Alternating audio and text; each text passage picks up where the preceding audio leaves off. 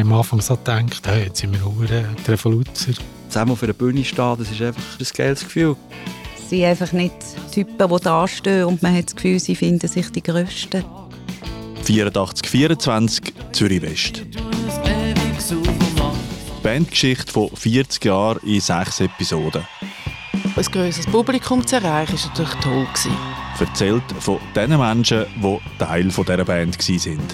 Ich glaube nicht, dass das nur gut war für die Psychohygiene der Band. Ich bin nicht freiwillig gegangen.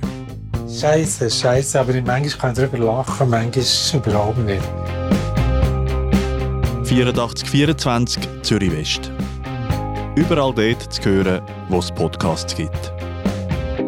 Ich bin ehrlich gesagt ein bisschen Zürich West-Fan geworden.